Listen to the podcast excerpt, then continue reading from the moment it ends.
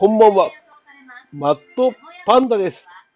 えー、なんとかやいラジを受けて、えー、鉄本伝来の話をしようと、今、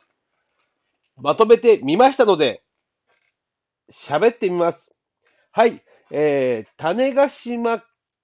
に鉄砲伝来したのが、1543年と言われております。しかし、これも、えー、1606年、えー、種種子島、当時、えー、当主だった時高の息子、久時が鹿児島のある僧侶に、えー、伝来記をまとめまとめさせたのがスタートであります。えー、実際に、えー、伝来した情報はまあ、まあ、まあ、境にも同性の、えー、ひな銃が入っていたり、いろいろしたわけでございますが、えー、鋼鉄製、えー、鉄製の、えー、ひな銃の、えー、が、えー、伝来し、そこで製造したのは、えー、種子島が初として捉えていいのではないかなと私は思います。えー、ということで、まずは種子島というとこの立地、その、えー、解釈の仕方を、をちょっと喋りたいと思います。えー、種子島は、えー、源平の合戦の時に、えー、平家の落中度がたどり着いた島でございます。えー、西表市には天泊という港があり、そこには安徳天皇陵、安徳天皇、えー、が壇能田で、えー、身投げしてお亡くなりになった、えー、安徳天皇の、えー、お墓あ、天皇陵があります。で、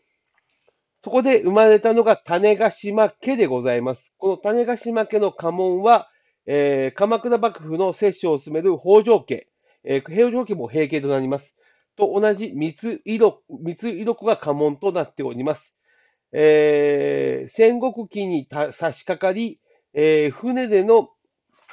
えー、貿易、南蛮貿易がスタートするわけでございますが、えー、高度の方はすでに見つかっており、え、難所である、え、種子島の周辺、えー、黒潮と、そして大隅海峡とか、えー、種子島も一周、こう、海流が巻いているところでございまして、北部でもし、えー、身投げなどの自殺があったら、えー、そのまま流されて東シナ海の方ですね、え、南の方で見つかったりするという場所でございます。え、そこが船の難所だったがために、え、種子島のメインの港、赤荻港、北部の今の西之表港になりますが、そこが、えー、船旅の中継地となっておりました。そこには、慈恩寺というお寺がございまして、そのお寺をの周辺には宿坊、まあ、宿、あの修行する人たちが、えー、訪れる宿、それが宿坊と言いますが、そこ宿坊があり、意外と、えー、賑わっていたというふうな話があります。えー、鉄砲伝来機に登場する種子島時高は、えー、40ぐらいで隠居し、えー、そのまま、えー、京都の方で過ごしたという話もあります。えー、もともと歌会などが盛んな島であって、えー、別名歌島という呼ばれ方もされておりました。えー、工業としましては、えー、砂、えー、砂鉄を取り、えー、鉄を得ていたという歴史がございます。鉄と、えー、高度の中継地。ここに、えー、目をつけたの、目をつけて、実はここで鉄砲を量産しようとしたのではないかというのが、えー、種子島家の、えー、重役の家である平山家というところに残っている文献でございます。実はそのようなことだったのではないのか。えー、今現在、種子島の方でその歴史研究をされている平山さんという方が、えー、私、知人でございまして、えー、そのような話があり、え平山さんは、え鉄砲を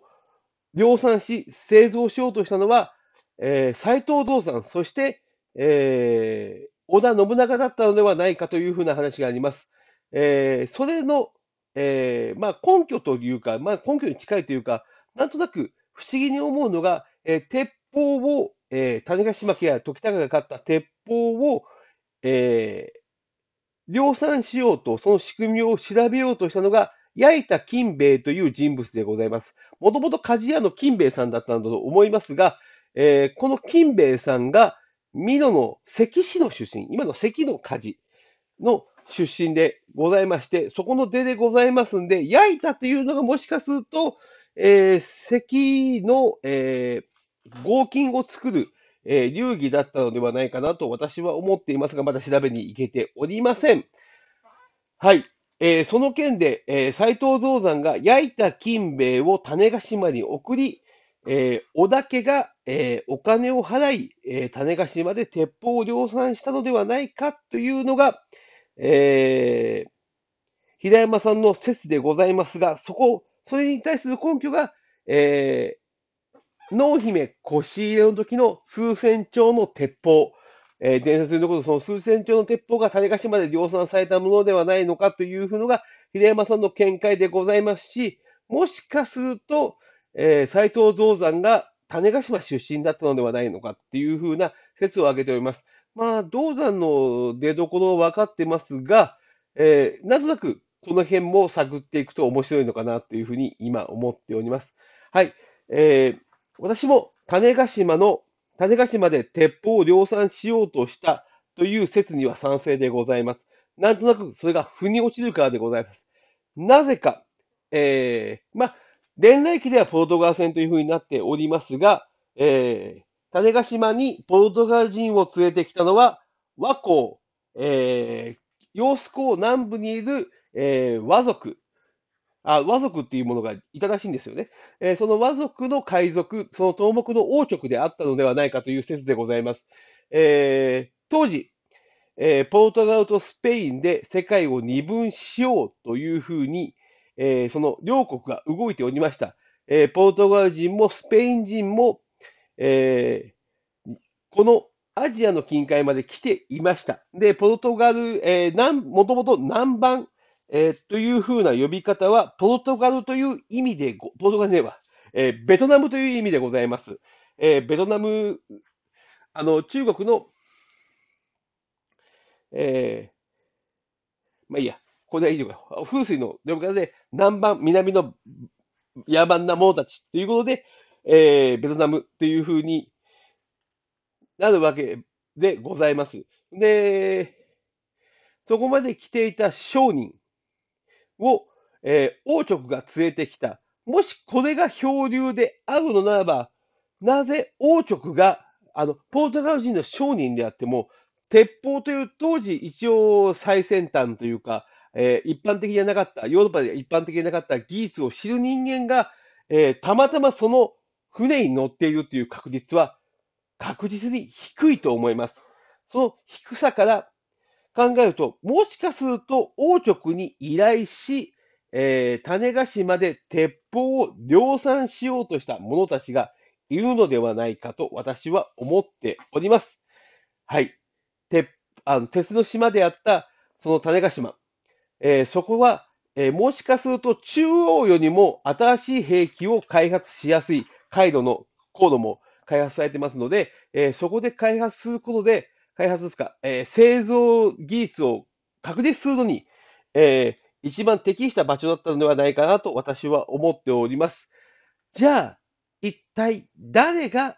金を出したのか。平山さんの説のように織田信長だったのかっていうふうなことと思いますが、織田信長当時、まだ5歳の年齢であります。織田家の金を動かせるほどの力はまだ持ち合わせていないのではないかなと思います。そうなると、えー、種子島と一番つながりが深い、強固なつながりを持っているところがあります。それが熊野神社です。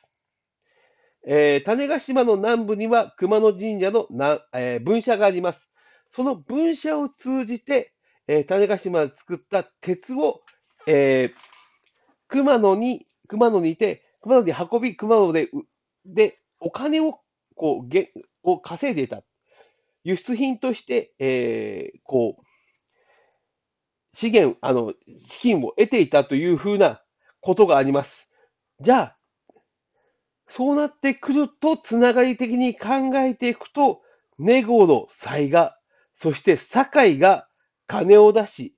種子島で鉄砲を新しい兵器として実用できるのかというふうなことをやったのではないかなと私は思っております。えー、鉄砲の技術は、